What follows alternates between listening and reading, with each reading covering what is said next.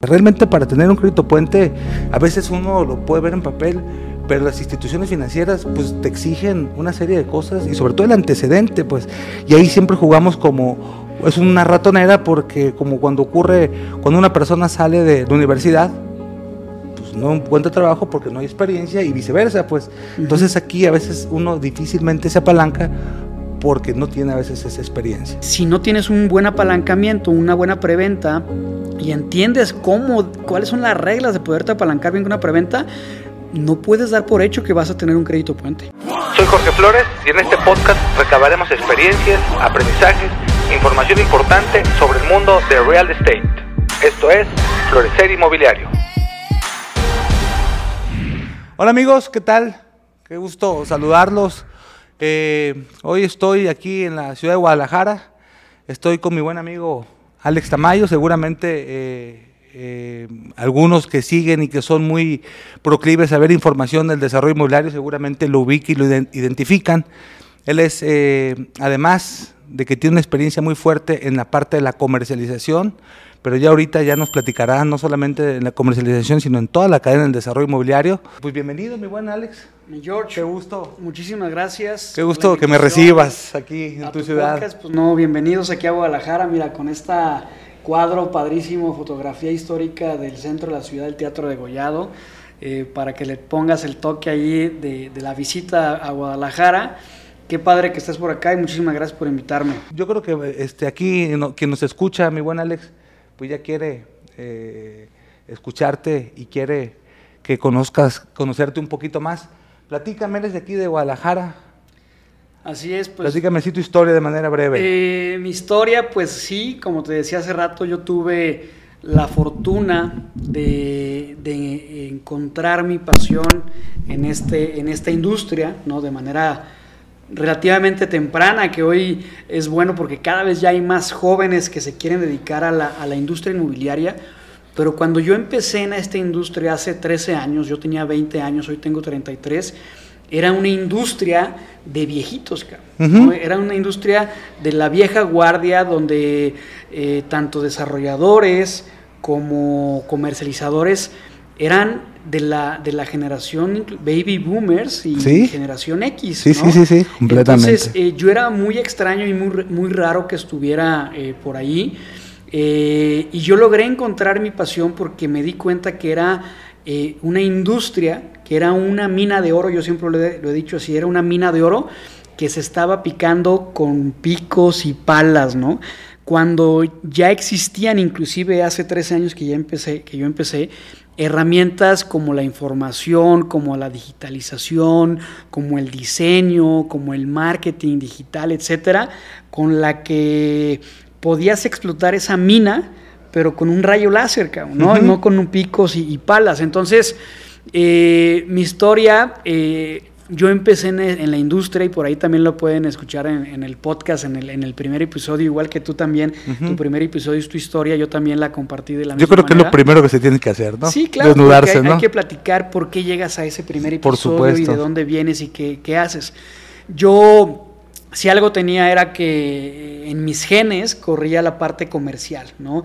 Desde mis padres, de mis abuelos, eh, éramos negociantes y comerciantes de naturaleza y yo había encontrado en, el, en, la, en la parte comercial, ¿no? en el tema de las comisiones, pues las, había disfrutado de las mieles de lo que era ganar una, una, buena comisión. Entonces yo me había dedicado a las ventas desde que tenía uso de razón ya había encontrado en cada, en cada vez que yo iba subiendo el tipo de producto que yo vendía, ¿no? Desde vender desde joven, juguetitos en la primaria y, cochinaditas en la cosas así, y después en, la secundaria, en la prepa, en la universidad, conocí mi primer producto de venta digamos, de alta gama. ¿no? yo, yo vendía tractocamiones y tractocamiones eran eh, camiones de un millón de pesos, eh, un millón y medio de pesos, muy cercano al costo de una... De una, vivienda o de un departamento. Exacto, de una vivienda o un departamento. Entonces las comisiones pues eran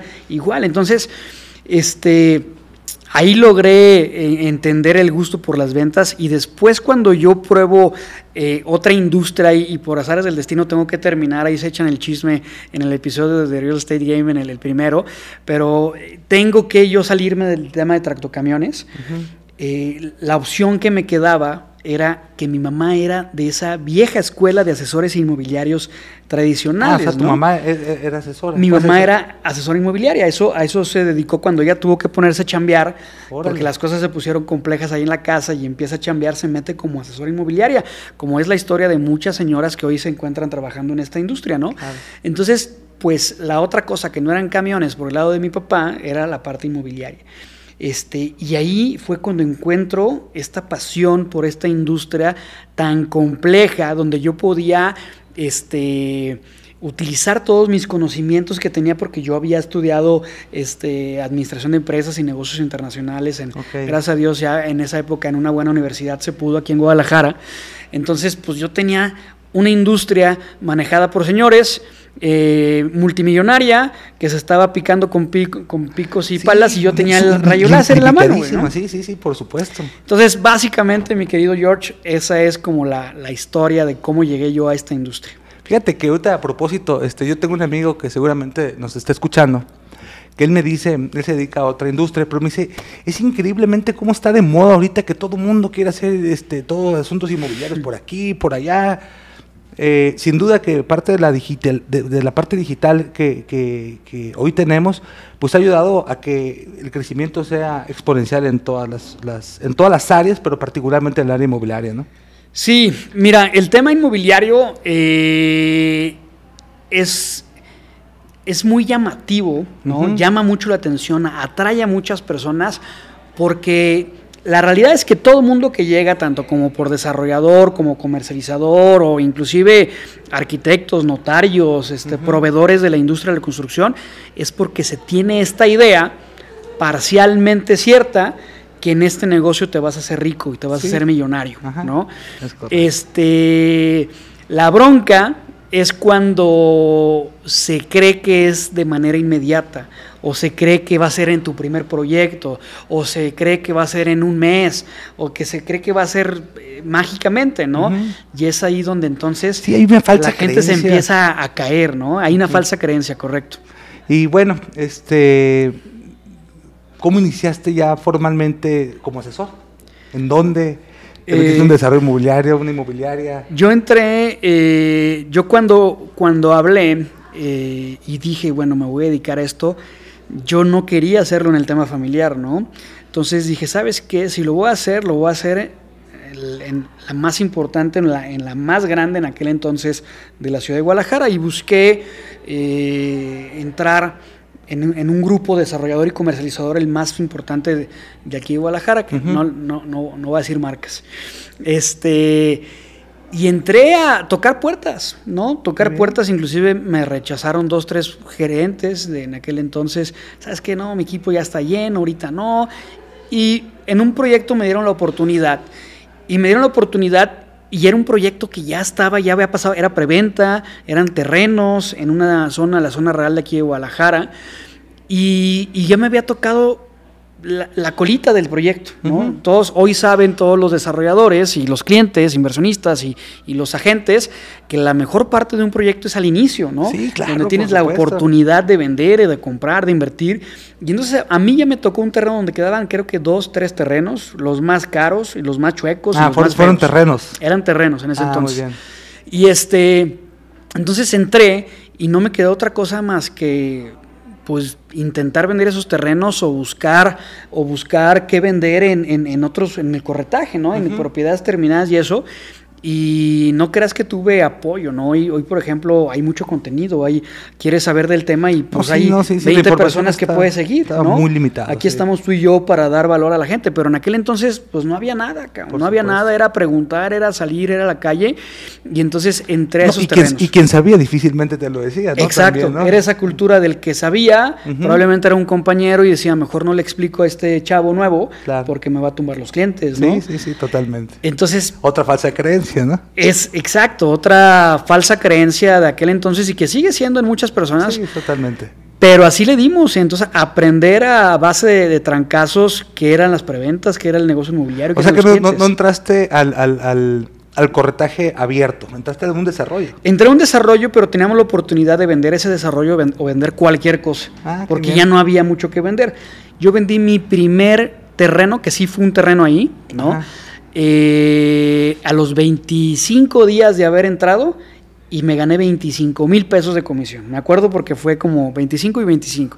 Mismos que fueron a ser depositados a mi tarjeta de crédito, que en ese entonces era una tarjeta de crédito adicional de, de, mi mamá, que yo estaba en un tema de, de sacarle del cajero para pagar el mínimo de la misma tarjeta. Imagínate la bronca financiera que yo traía en ese entonces. Y, yo lo platico de, de, broma, cuando yo ingresé me decía el de recursos humanos de la empresa, oye, aquí tienes que tener para vivir tres meses de jodido, ¿no? Porque en tres meses no vas a vender ni madres. ¿Traes lana para aguantar tres meses? sí, sí, claro. y yo traía el agua hasta el cuello, ya debía la vida, ¿no? Este, y pues no hubo otra cosa más que de ahí. Pero a partir de esa comisión, yo lo digo y se lo digo a todo mundo este, que entra a esta industria inmobiliaria, sobre todo en la parte comercial a mí, desde esa venta que hice hasta la última venta que he hecho, porque yo el día de hoy, independientemente a la empresa y al equipo y todo, yo sigo proviendo de muchas de las ventas de la, de la empresa. Nunca debes de dejar la venta. Este, al día de hoy no he dejado de vender. No ha habido un solo mes sin ventas en mi vida, ¿no? Este, porque he encontrado la manera de hacerlo de manera formal, de manera institucional y de manera constante empecemos, me gustaría hablar un poquito, de, ahorita que hablabas de los lanzamientos. El momento que hablamos de los lanzamientos, al momento que hablamos una etapa previa del Friends and Family, eh, este, este, este proyecto es para neodesarrolladores, para aquellos que quieren incursionar. Yo te comentaba hace unos minutos de que parte de mi historia era de que el manual decía pues, que hay que agotar un Friends and Family pero pues mi entorno no tenía esas capacidades, es decir, ni mi familia, ni, mis amigos inmediatos tenían la posibilidad de, ayudarme a apalancar o de financiar mi primer proyecto. Y bueno, tú ya con esa experiencia que tú tienes, ¿qué recomendaciones ahí darías a esos desarrolladores que quieren empezar con esa primera etapa de Friends and Family, por ejemplo? Mira, este justo lo más importante para un proyecto inmobiliario, sobre todo para los segmentos residencial, residencial plus, inclusive algunos proyectos del segmento medio, ¿no? Para arriba, eh, la preventa no es para todos los proyectos, ¿no? Porque eh, es importante entender que se maneja diferente en cada uno de los segmentos de acuerdo a las posibilidades de, de compra que tiene los clientes que pertenecen a ese segmento, ¿no? Por ejemplo, hoy en México el 80%, 80 y tantos por ciento de los desarrolladores en, México están enfocados a desarrollos inmobiliarios de los segmentos residencial y residencial, y residencial plus. Esto tiene una razón de ser. No forzosamente es donde tengamos más demanda, ¿no? porque hay mucho más demanda en los segmentos eh, social o económico, inclusive medio. ¿Por qué entonces el ochenta y tantos por ciento está en el segmento residencial y residencial plus. ¿Por qué crees tú que sucede eso? Pues eh, quizás por el tema de la rentabilidad. En, parte, en, primera instancia. En parte también, pero lo más importante es porque la mayoría de los desarrolladores en México no son desarrolladores institucionales, son nuevos desarrolladores que se democratiza el desarrollo en muchas personas que muchas veces su core business no es desarrollar. Es gente que quiere involucrarse, es gente que tiene el terreno, es gente que tiene algo de capital y quiere meterse a desarrollar. Y en los segmentos residencial y residencial plus son los únicos con los que te puedes apalancar de la preventa. Entonces, muchos nuevos desarrolladores no tienen la certeza de poder tener un crédito puente, no tienen el capital completo para poder desarrollar un proyecto, entonces tienen que apalancarse de la lana de las preventas. Y el único cliente que tiene la posibilidad de pagarte un contado o un, contado comercial o darte un 50% de enganche es justamente ese segmento. Es correcto. Por eso todos están ahí, pero es ahí donde entra la ciencia, porque si todos le queremos vender al mismo, se, se llenan pues los mercados. colapsa. Exacto, hay, hay, una oferta y entonces es ahí la lucha de cómo puedo verme más que los demás, ¿no? Y en ese tema de lanzamiento es, es como los que tienen restaurantes, ¿no? El que ha tenido restaurantes, porque yo también estuve un rato en el tema ahí de restaurantes cuando estaba chavo, uno sabe que cuando ya abrió y atiende a los clientes, casi casi se puede decir que empieza a descansar, ¿no? Es la parte divertida. Sí, claro. Para tú llegar a abrir el restaurante, tuviste que haber estado probablemente ir al mercado, comprar las frutas, las recetas, los precios. Esa era la parte compleja. Entonces, el lanzamiento es ese día que abres tú tu negocio al público, pero que ya estuviste planeando tu proyecto durante años inclusive, ¿no? No, y donde ya hiciste incluso un gasto significativo. Correcto. ¿no? Ya, se supone que ya para entonces, pues ya, eh, ya, hay, ya hay una planeación, y en esa planeación pues es una parte de un porcentaje importante de toda, la, de toda la cadena del proyecto. Así es, ya es empezar a recuperar la lana y como tú dices, la parte comercial eh, para un desarrollo inmobiliario, pues son partidas financieras en tu, en tu proforma, ¿no? Eh, entendiéndose marketing, comercialización, yo siempre le digo a los desarrolladores, a ver, las únicas partidas que te van a dar ingresos es marketing y ventas todas las demás te van a dar egresos. Totalmente. Y los únicos que les va a preocupar el éxito del proyecto es marketing y ventas. Todos los demás les vale madre, les tienes que pagar, o te paran la obra, o te, o te avientan el changarro ahí. Y fíjate que a veces uno es donde a veces restringe un poquito más, que, que y digo porque a mí me ha ocurrido, yo lo he hecho eh, y lo digo abiertamente. Eh, si hay un, un 1% que tengo para marketing, pues si puedo reducirlo, lo reduzco. Y yo creo que ahí es donde no debo descatimar ningún tipo de recurso. Y eso a mí, a mí me ocurre y, ocurre a muchos desarrolladores también. Es un gran error. Es un, error. Es un gran error y es un. Es, solamente existe una razón del por qué sucede. Yo lo he analizado muchísimo. Porque no se le ha dado el valor en este país a la parte técnica que requiere una buena estrategia comercial. ¿no? Porque también por otro lado, pues muchas de las inmobiliarias no se vuelven a ese nivel de técnicos o de ciencia o de, o de nivel de estrategia que deben de tener. Entonces el desarrollador es muy fácil para él no meterse con el arquitecto porque hay un, un tope técnico en el que ya no puede opinar ni, que, ni decirle cómo hacer las cosas. Igual al de la cimentación, igual al abogado, igual al financiero. Entonces hay temas técnicos que dice el, el desarrollador, no, pues ahí, ahí sí ni sé. Pero en este país todo mundo nos creemos mercadólogos y vendedores. Entonces es donde creen todos los desarrolladores que pueden meter su cuchara y donde creen que saben. Exactamente. Y es ahí donde quieren apretar.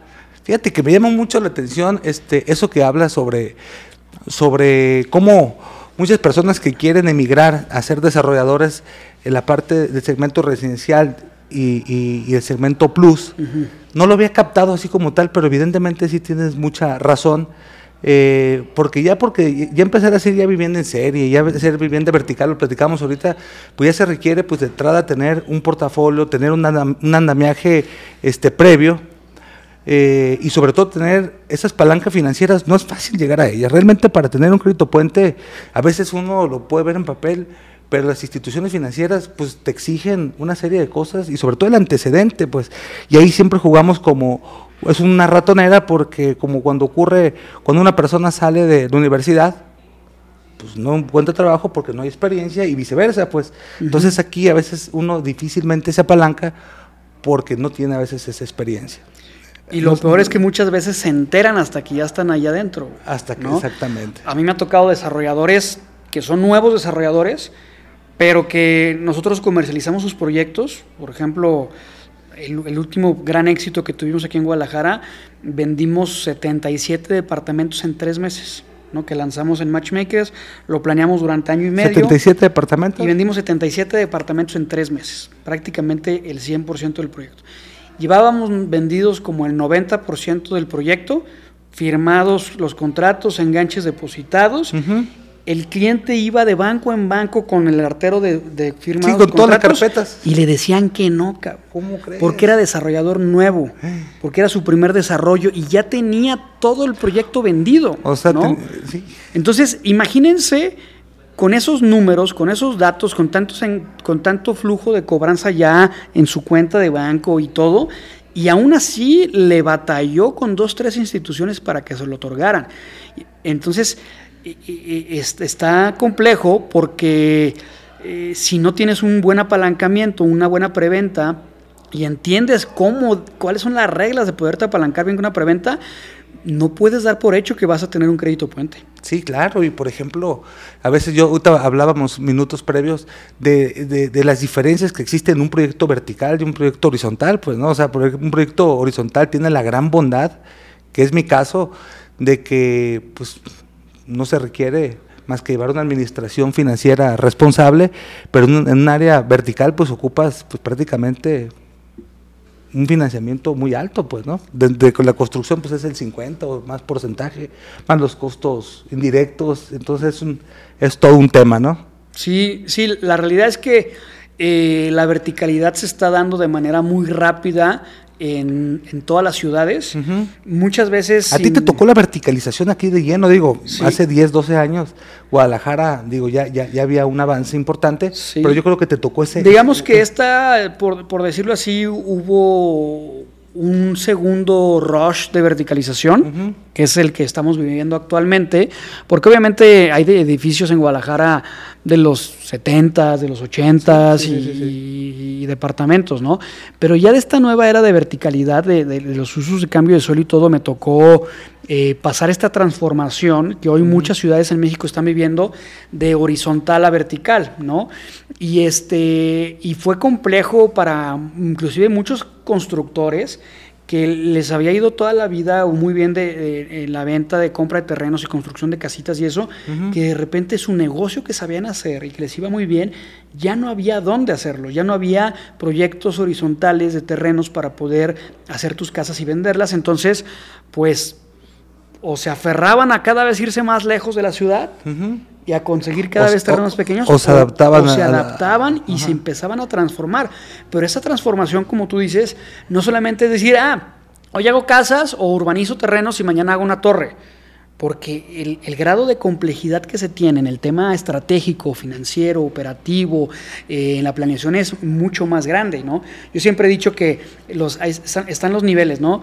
Vender terrenos en, cuestión de facilidad, ¿no? Vender terrenos yo siempre he dicho es como vender un cheque en blanco, ¿no? es es fácil un terreno, ¿no? No hay mucho que hacer. Mientras le des una buena ubicación, es fácil. Luego siguen las casas luego siguen los departamentos, ¿no? Por esta idea de compro aire y la madre, ¿no? Pero si tú le sumas el factor preventa, lo más complejo es vender departamentos en preventa, es lo que más ciencia requiere. Y eso es lo que yo me he especializado porque es pues, donde más divertido está, donde está el reto, ¿no? No, y donde están, donde, se tiene que aplicar las verdaderas metodologías, diferenciadores que te generen pues tener ese resultado que se pretende. Y aparte, eh, ahí a veces, Uta, tú hablabas de, que ahí tienes que cuidar mucho el asunto de, como un administrador, como un buen desarrollador, pues no puedes agotar todo el proyecto en preventas también porque pues puede ser esta riesgoso, ¿no? Financieramente.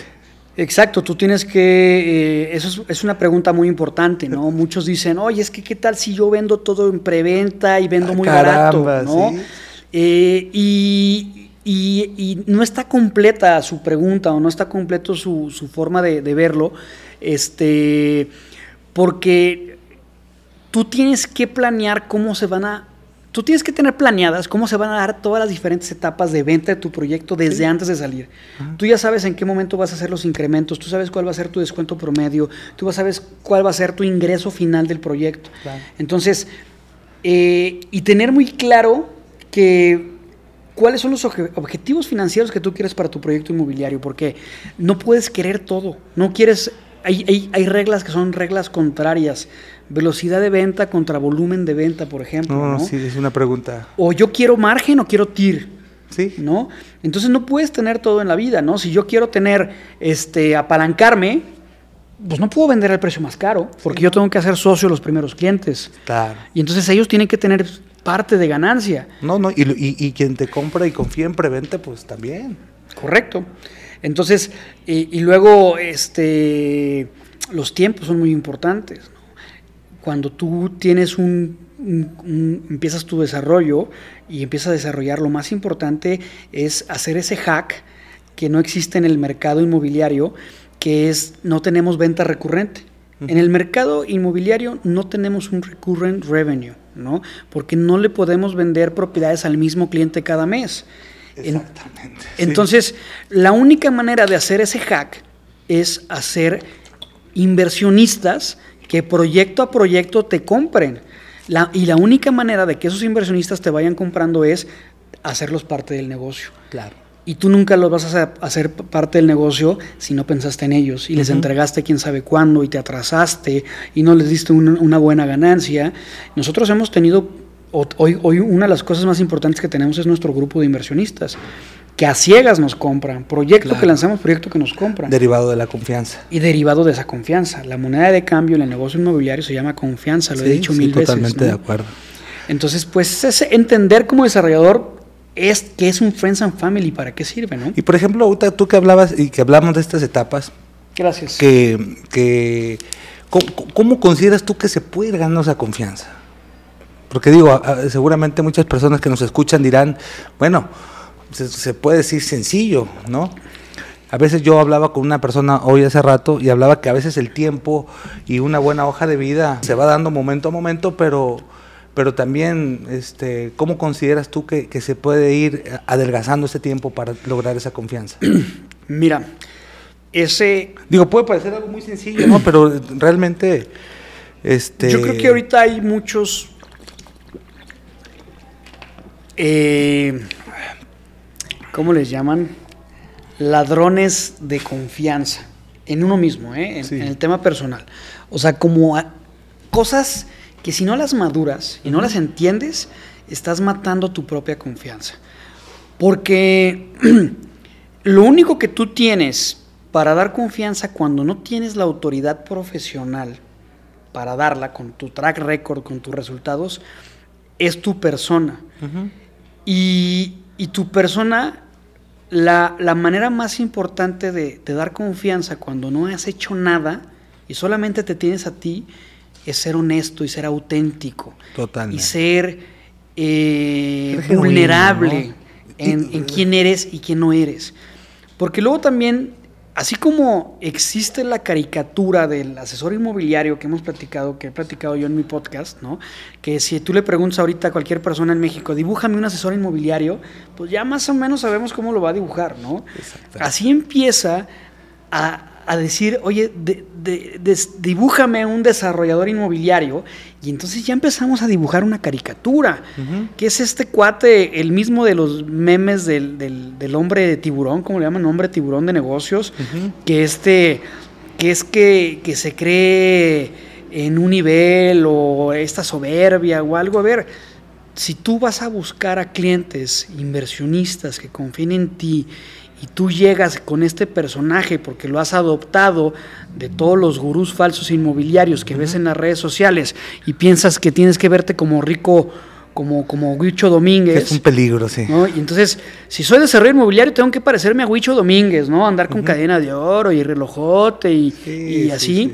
entonces, y no, y no eres real, y ya te estás gastando la lana antes de, de tenerla y de ganarla, pues obviamente no vas a dar confianza.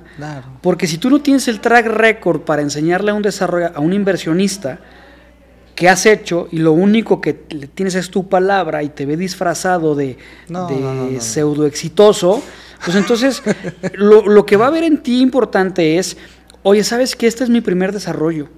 ¿No? Pero tengo toda la fe y tengo toda la confianza que lo voy a hacer bien y me estoy rodeando de las mejores personas. Y aquí el terreno está bien aportado y aquí está este fideicomiso que nos respalda. Y va a haber rendición de y, ese es y este es el precio en el que quiero salir. ¿Por qué quiero salir este precio? Porque quiero que a ustedes les vaya bien conmigo. Y, para, y el mercado, de acuerdo al estudio que tenemos, nos dice que, el, que la plusvalía controlada que vamos a tener para este proyecto va a ser tanto, ¿no? Y yo no sé de arquitectura, pero voy a contratar al mejor arquitecto. Yo no soy abogado, pero voy a contratar a un buen abogado. Sí, no, fíjate que acá dice una parte importante de la vulnerabilidad. la vulnerabilidad que muestra, la honestidad, esa, esa genuinidad, créeme lo que, que, se transmite y se respira. ¿eh? Y también ese, ese pseudo éxito, como tú dices, también se, se, percibe Exacto. Alguien que es un inversionista y que sabe de negocios te va a ver y se va a reír de ti y, Totalmente y, no va a confiar en ti. Totalmente de acuerdo. Entonces es importante que, que si, estás, que, que, si quieres meterte al tema del desarrollo inmobiliario, eh, no te dejes llevar por personajes ni por lo como crees que debe verse un desarrollador inmobiliario. Porque es importante que entiendas que en tu primer desarrollo, por más cursos que hayas visto, por más podcasts que hayas escuchado, no, sabes nada, cabrón. Sí, totalmente. Yo llevo más de, 50 y sigo aprendiendo. Cada proyecto inmobiliario sigo aprendiendo cosas nuevas y no terminas de aprender de esta industria, güey. Sí, sí, sí. Entonces, sé de antemano que en tu primer proyecto inmobiliario no puedes ir a presentarte con nadie como Don Chingón que todo lo sabe. Claro. Tienes que ir a presentarte como alguien que quiere hacer las cosas de manera correcta. Por supuesto, fíjate que a mí me ha pasado y, me ha ocurrido de que, usted que hablabas tú del asunto de la plusvalía controlada, eh, a veces uno tiene, pues ya tiene pronósticos de absorción.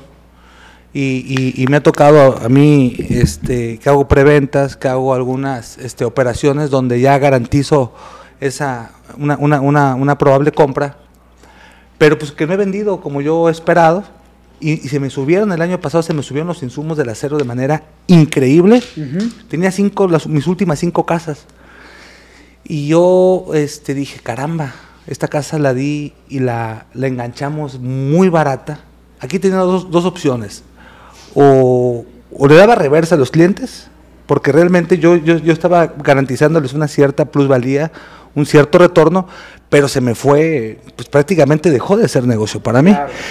Entonces yo dije, pues yo tengo, que ver forzosamente a largo plazo y el costo que voy a dejar de ganar y que se lo voy a ganar de ellos, pues ese es parte del aprendizaje que voy a tener, ¿no? Sí. Y a veces es difícil, o sea, porque yo, porque yo, yo juntaba las, las, tres cantidades, las cinco cantidades, la sumaba y decía, híjole, es muchísimo, pero pues a veces ese costo del aprendizaje, pues es muy alto también. Sí, y no solamente está tu utilidad ahí, está tu capital de trabajo atorado ahí. Entonces, hay muchas veces que el costo de oportunidad es, prefiero recuperar mi capital de trabajo, inclusive aunque le pierdo un poco, a, que se quede atorado y, preferible darle la vuelta en otro lado, ¿no? y, abona mucho lo que tú dices, pues una manera de construir confianza. Pues una persona que tiene un acuerdo y que lo rompe, pues básicamente también, pues, ¿cuál confianza? Exacto. ¿No?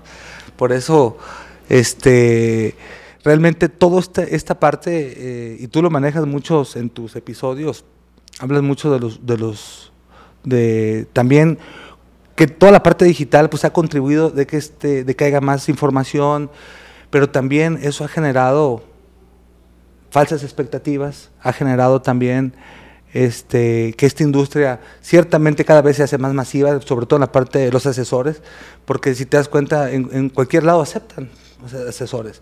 Pero, pero también yo creo que aquí la recomendación es que se profesionalicen y que, y, qué más, qué más sugieres tú como, como un experto en creador de equipos.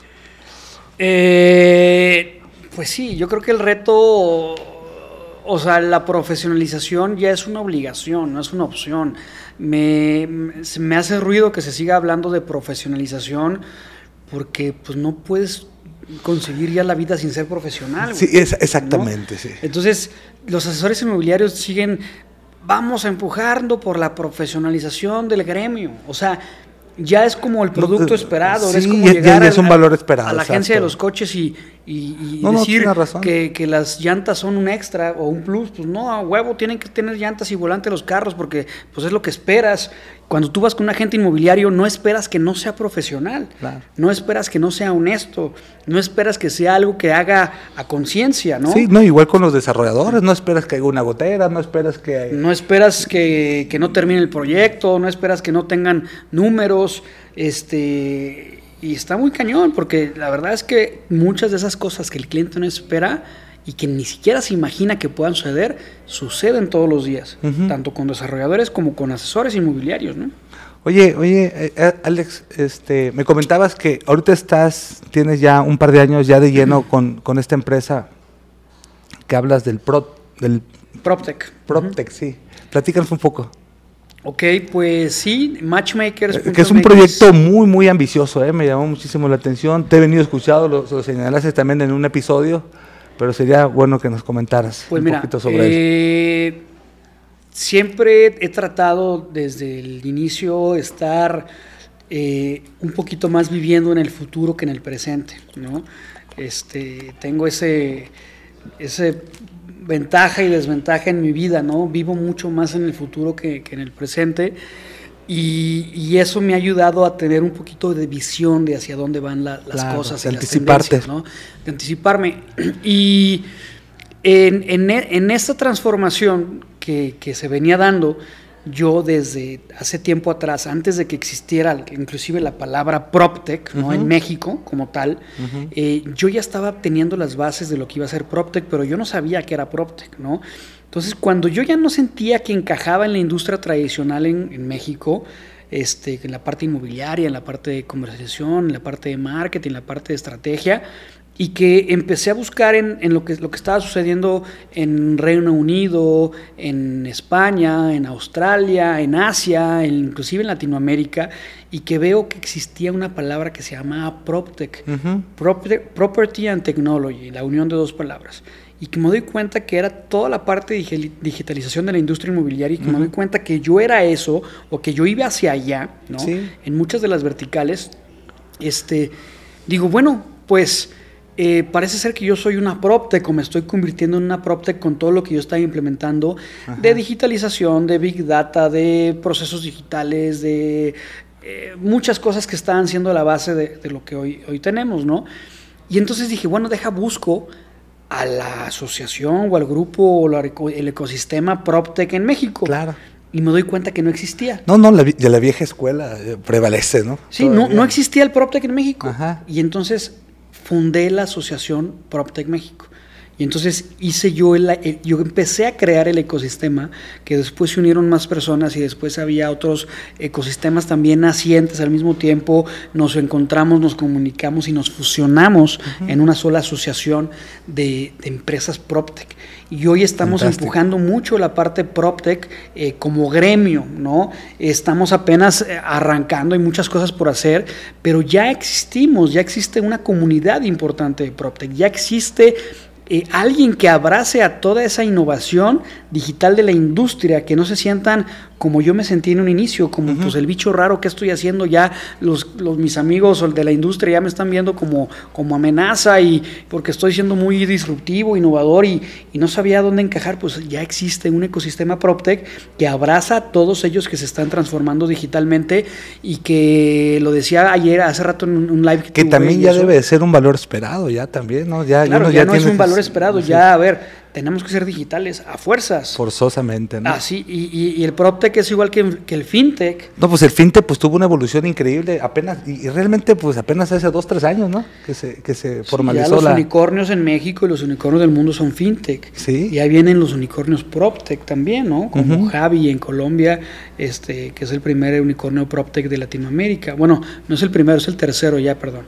Está en Brasil, nomás que Brasil a veces se, se está un poquito separado de Latinoamérica, pero sí está Quinto Andar y Loft, unicornios en, en Brasil y colombiano, el tercero unicornio en, Colombia y, y, bueno, pues estamos haciendo todo para que en México ya exista el primer unicornio PropTech, ¿no? Claro, ¿no? Y, a propósito que hablas del PropTech, que hablas del FinTech, pues ya el crowdfunding también viene a dar una revolución importante a toda esta parte.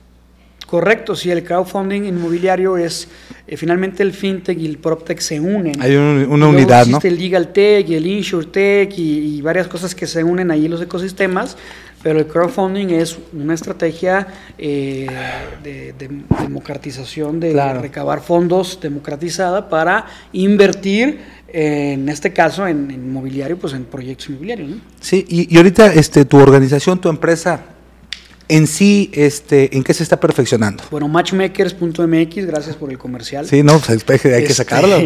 Eh, estamos creando, o somos, porque ya estamos operando, el primer e-commerce inmobiliario en Latinoamérica. ¿no? Bien, bien, bien. Y me gustaría decir del mundo, pero espero que haya otros en otro, en otro lado del planeta, pero nosotros estamos creando el primero en Latinoamérica como tal. ¿No? Ah, Donde tenemos un, tema eh, multimarca, multidesarrollo en un solo lugar que te dé la confianza, que te dé la información y que te dé una curaduría de proyectos inmobiliarios seguros, ¿no? Este, para invertir que pareciera que debe ser otro producto esperado, pero que no lo es, ¿no? No hay, hay proyectos inmobiliarios no seguros. ¿No? Por todo lo que acabamos de platicar. Entonces, nosotros nos metemos mucho esta parte de compliance, de investigación de, certeza legal, de también de, que sean productos que, vayan a ser realmente buenas oportunidades de inversión. Y en nuestra plataforma de Matchmakers tú puedes eh, buscar, eh, reservar, eh, cotizar totalmente en línea tu unidad y pagarla con tu tarjeta de crédito. Ahora bien, ¿el mercado en México está ya preparado para eso? Eh, Porque sabemos que los bienes y raíces, todo el tema inmobiliario son temas muy tangibles y tú lo decías en un, en un episodio también, que antropológicamente ya estamos, nosotros vemos este asunto como por, la seguridad, pero ya verlo bajo una perspectiva digital, ¿cómo te ha resultado? Estos primeros ensayos que tienes. Eh, mira, nosotros hemos ya vendido más de 300 propiedades de manera digital, donde por lo menos el 70% del proceso de la compra se hizo de manera digital. Eso ya es una muestra muy importante de que México está preparado para eso, ¿no? Y finalmente eh, yo voy al, mercado que está preparado para eso.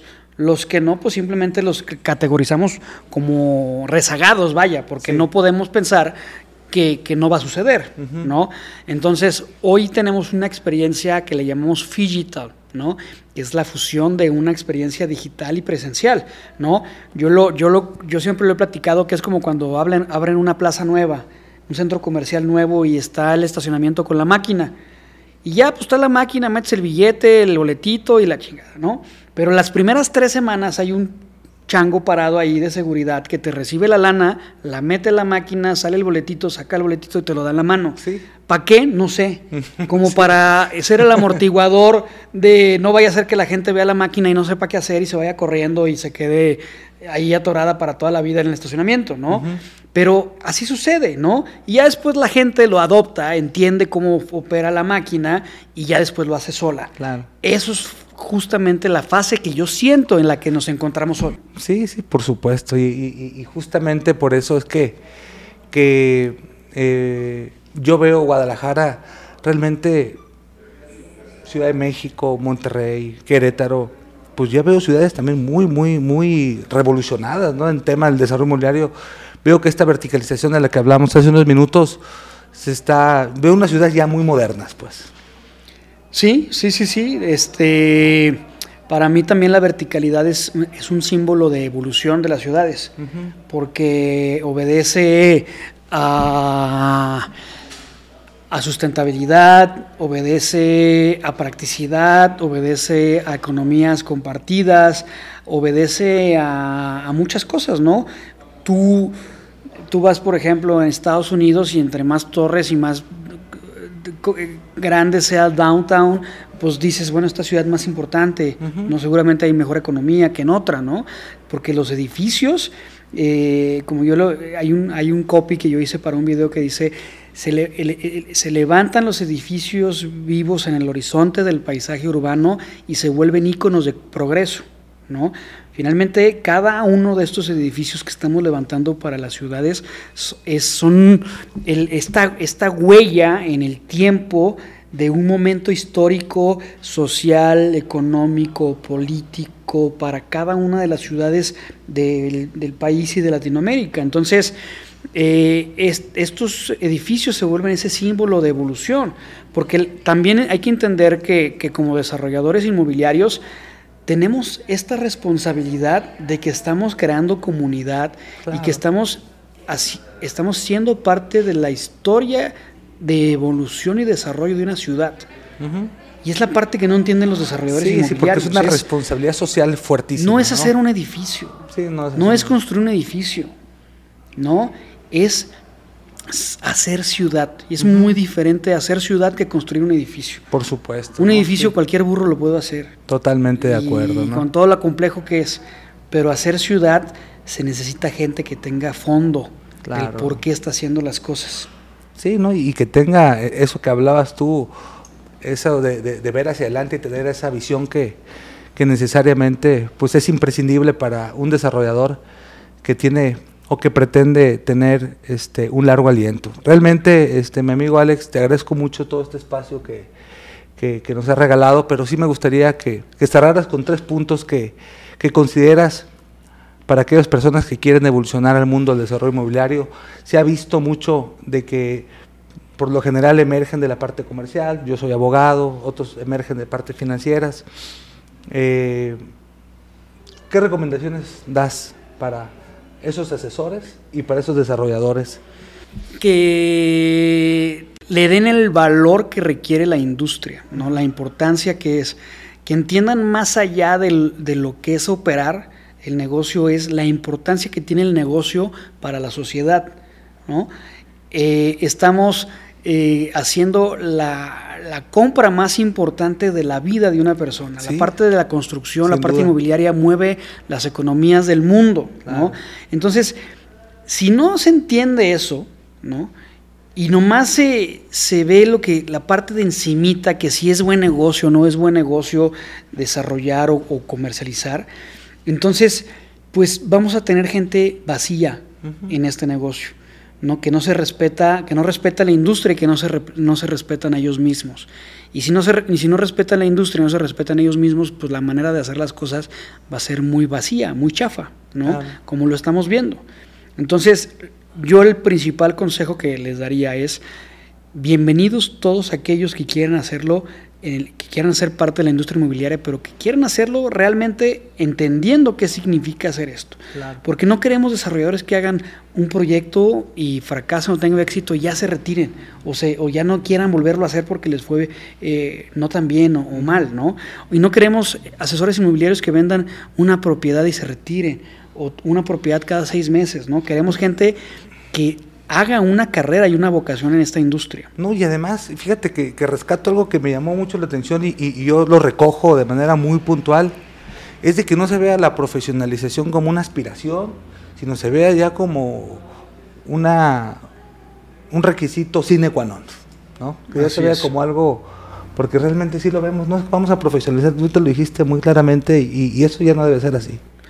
Así, entonces sería como la parte más importante y que hay mucho más lugares de referencia sobre el desarrollo inmobiliario que pueden investigar fuera de las redes sociales. Fuera de las redes sociales. O sea, porque sí, claro, está bien las redes sociales, pero si quieres hay, hay, hay libros, hay instituciones, hay arquitectura, hay eh, muchas cosas donde puedes saber qué es el desarrollo inmobiliario y qué es hacer ciudad, y no solamente esta caricatura de Huicho Domínguez, de desarrollador inmobiliario, de hazte rico de la noche a la mañana, pues. No, y eso de generar, eh, y eso de lo que, lo que ocurre que el, riesgo que yo retomo, lo que dices, que el, riesgo de que se empiece a generar contenido de manera eh, libre, pues también da la oportunidad de que se dé informaciones inadecuadas que a veces, pues lejos de ayudar, este, deconstruye a alguien que quiere o que tiene una verdadera aspiración de ser un buen asesor, un buen gerente o un buen desarrollador.